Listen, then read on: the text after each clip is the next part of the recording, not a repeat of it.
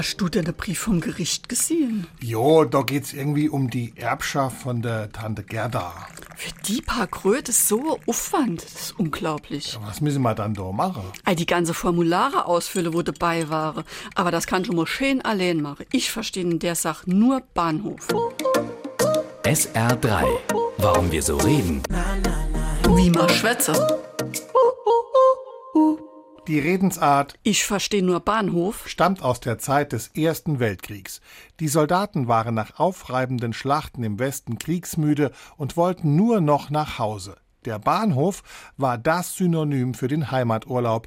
Deshalb wurde jedes Gespräch, das sich nicht auf Fronturlaub oder die Heimat bezog, mit Ich verstehe nur Bahnhof. abgebrochen. Auch noch nach dem Krieg hielt sich die Redensart.